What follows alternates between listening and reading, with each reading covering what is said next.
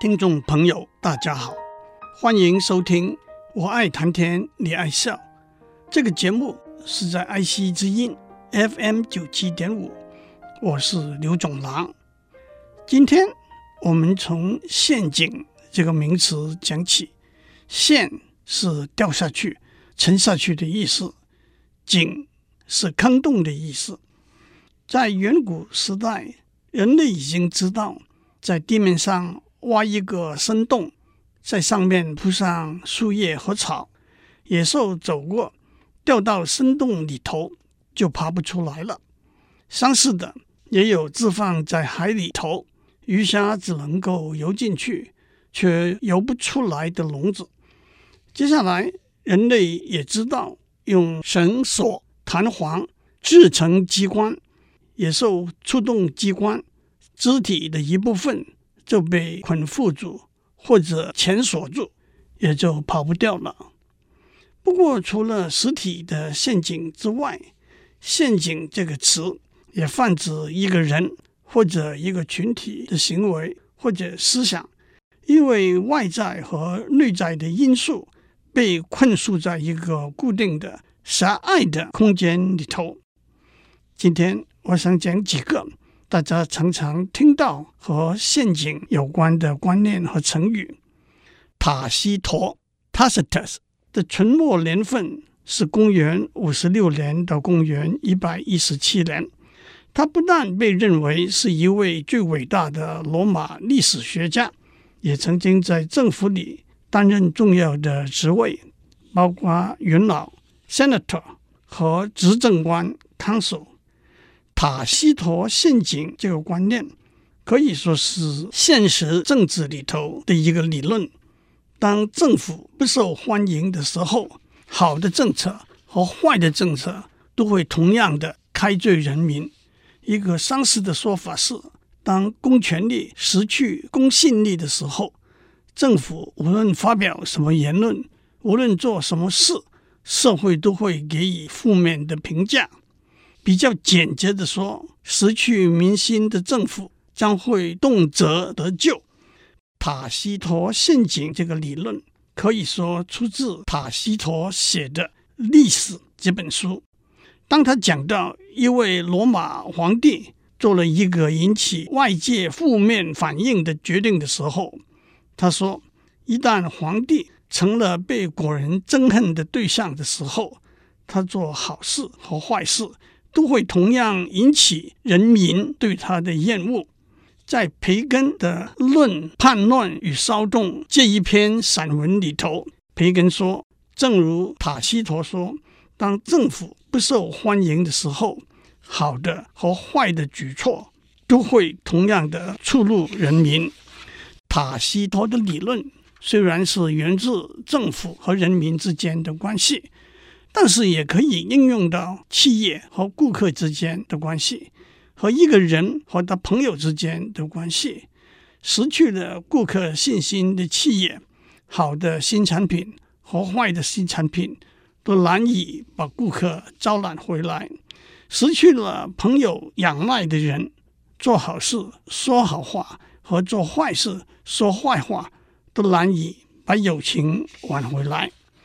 让我们首先看塔西佗的陷阱是怎样形成的。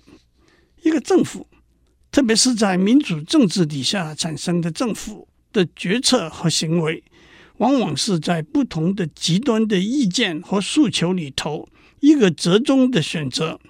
因此，认同和赞美跟否定和批判无可避免的必然共同存在。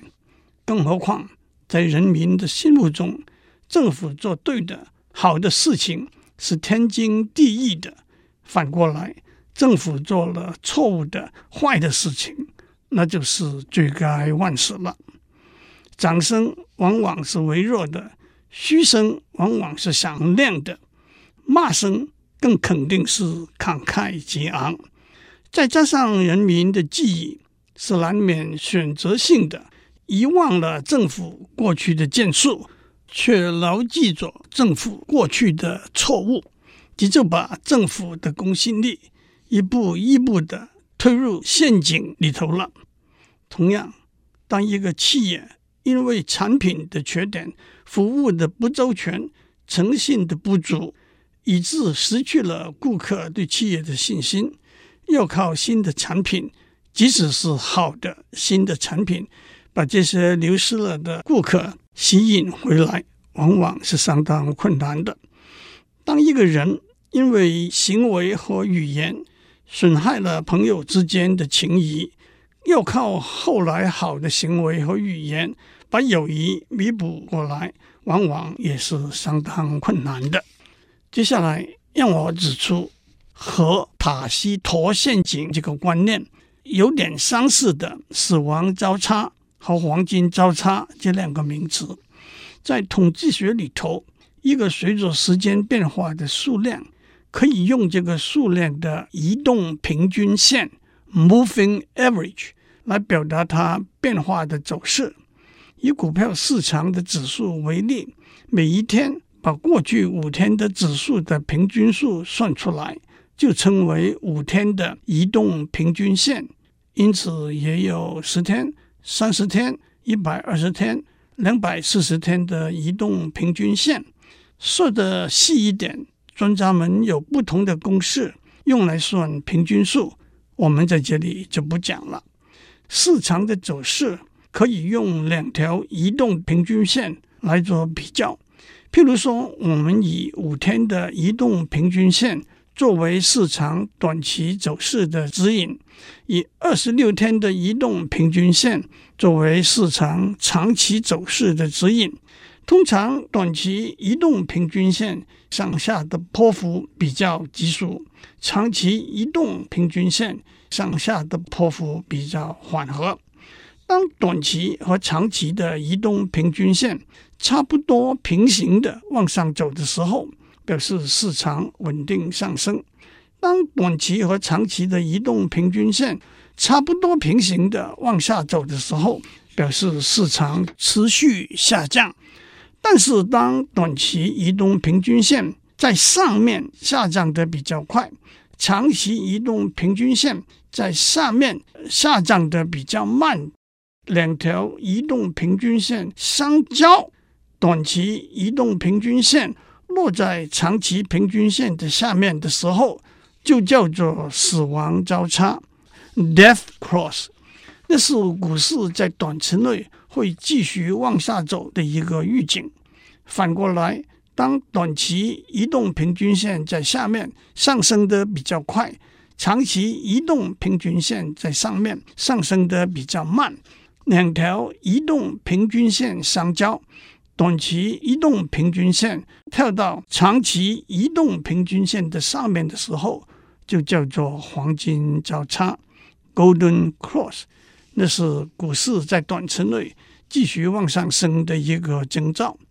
死亡交叉这个观念也可以应用在一个政府或者一个政治人物在人民心中的满意度和不满意度的比较。在新官上任烧起三把火的蜜月期中，满意度高于不满意度。可是随着时间的演进，满意度的移动平均线往下降，不满意度的移动平均线往上扬。两者相交的时候，也被称为死亡交叉，那就是政府或者政治人物可能掉入塔西佗的陷阱的预警了。那么，塔西佗陷阱这个观念告诉我们什么呢？很明显的，政府也好，企业也好，个人也好，处理任何事情都要以临深履薄的心情。避免掉入跳不出来的陷阱里头，否则一失足成千古恨，再回头已是百年身。孟子说过：“失去了民心，就失去了老百姓的支持；失去了老百姓的支持，就失去了天下；获得了民心，就获得老百姓的支持；获得了老百姓的支持，就获得天下了。”但是，我觉得塔西佗的话也有另外一个面向。塔西佗说，当掉在陷阱里头之后，即使是好的作为，也只会得到嘘声和骂声。但是在接受了这个无可避免的现实之后，即使在陷阱里头，我们还是不要气馁，不要灰心，继续努力，加倍努力，做对人民有利的好事。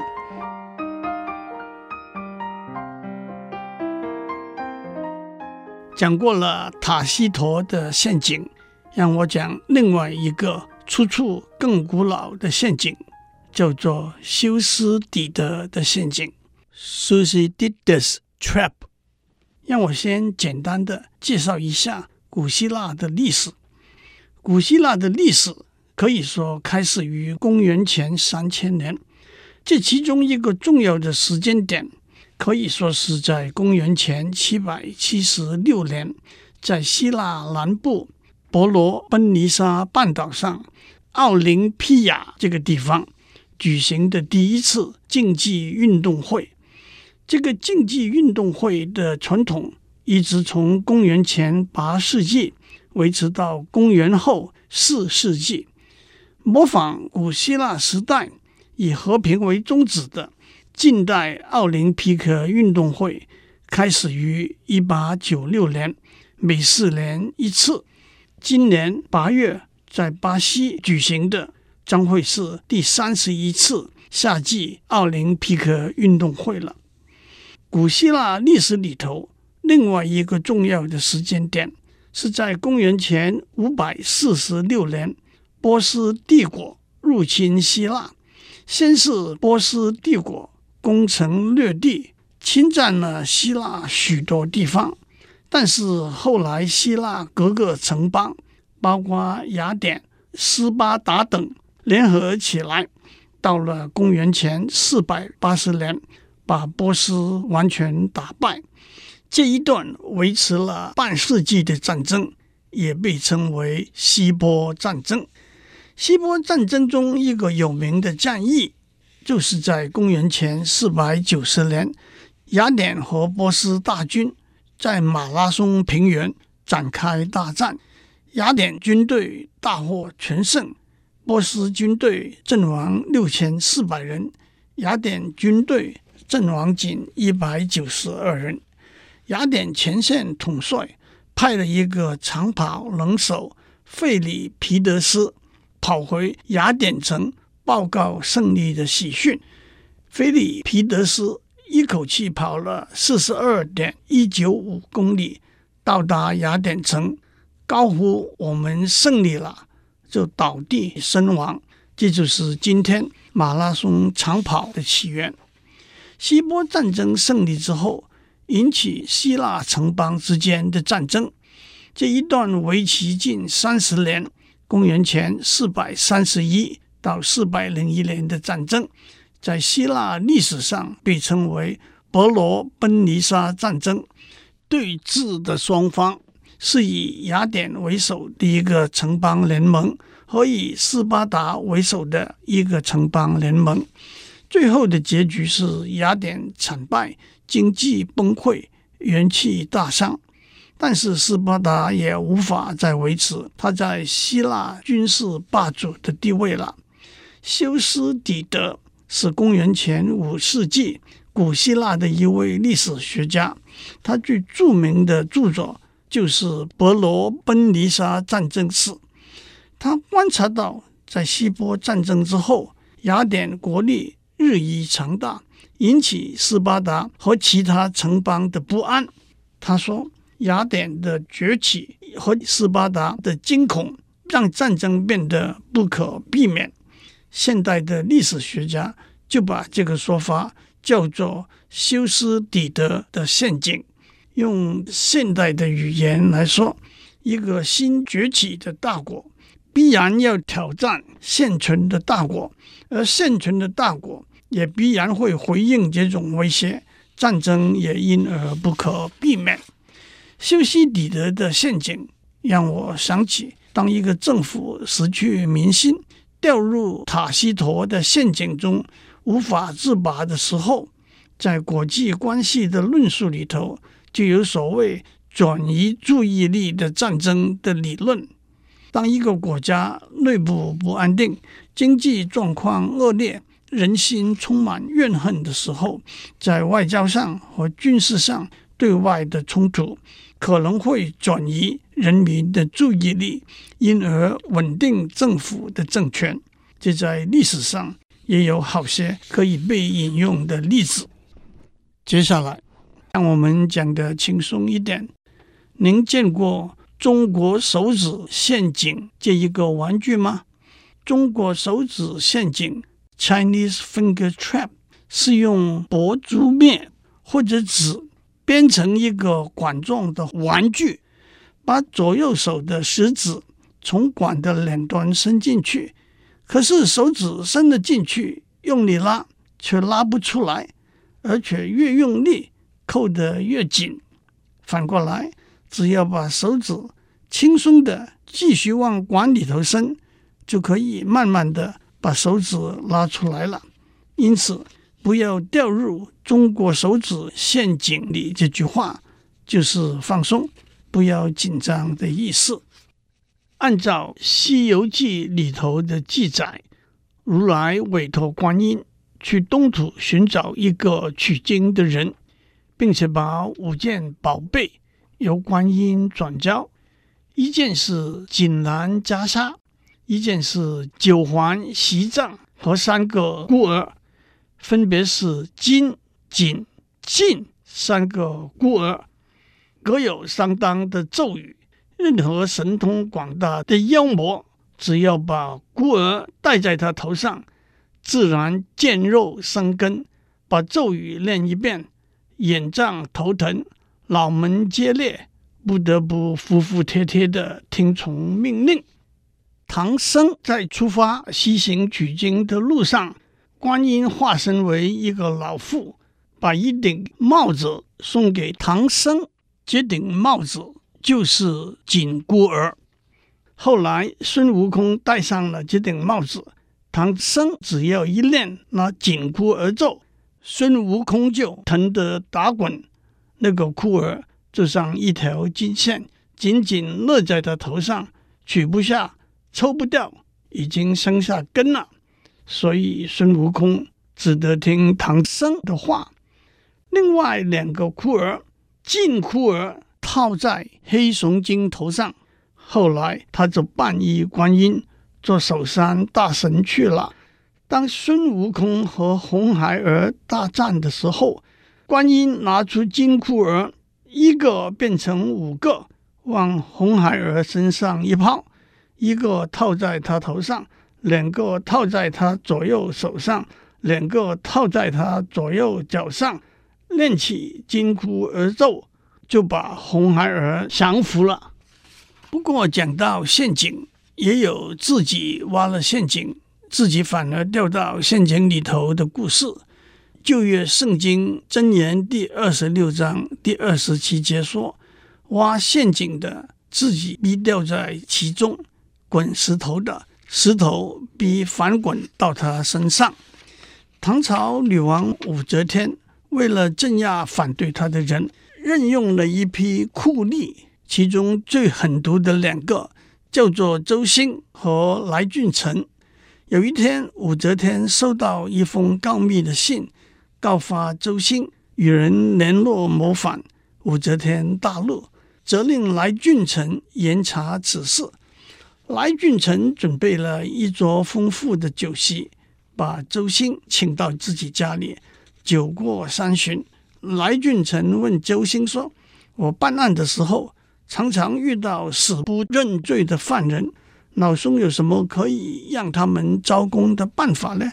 周兴说：“那还不好办，找一个大瓮，四周用炭火烤热，再把犯人放进大瓮里头，他还敢不招供吗？”来俊臣就按照他的说法，找来一个大瓮。用炭火烤热，站起来对周兴说：“有人告你谋反，太后命令我审问你，就请你钻进这个大瓮子里头去吧。”周兴马上磕头承认罪行，这就是“请君入瓮”这个词的出处。公元前三百六十一年，二十一岁的秦孝公登位，向全国颁布了求贤令，招揽人才。其中最杰出的一个，就是来自魏国的商鞅。商鞅说服了秦孝公，在秦国推行新法。经过两次变法，秦国国力强大，百姓生活富裕充足，路不拾遗。山中没有盗贼。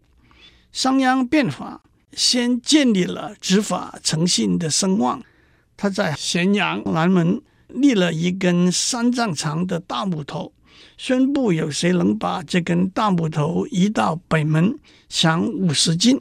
老百姓张信张疑之中，有个人把大木头移到北门去了，商鞅也真的赏了他五十金。但是商鞅更用重刑来惩罚犯罪的人。秦孝公去世之后，秦惠王即位，商鞅被告谋反，商鞅赶快逃亡，逃到过境关卡，已经天黑，想要投宿旅社，老板不晓得他是商鞅，跟他说：“商君定下的法令，接纳没有通行证的人投宿。”要受连坐之罪，不让他投宿。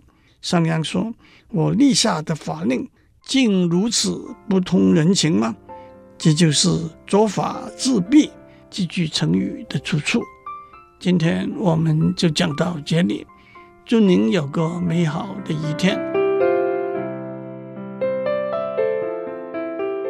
以上内容由台达电子文教基金会赞助播出。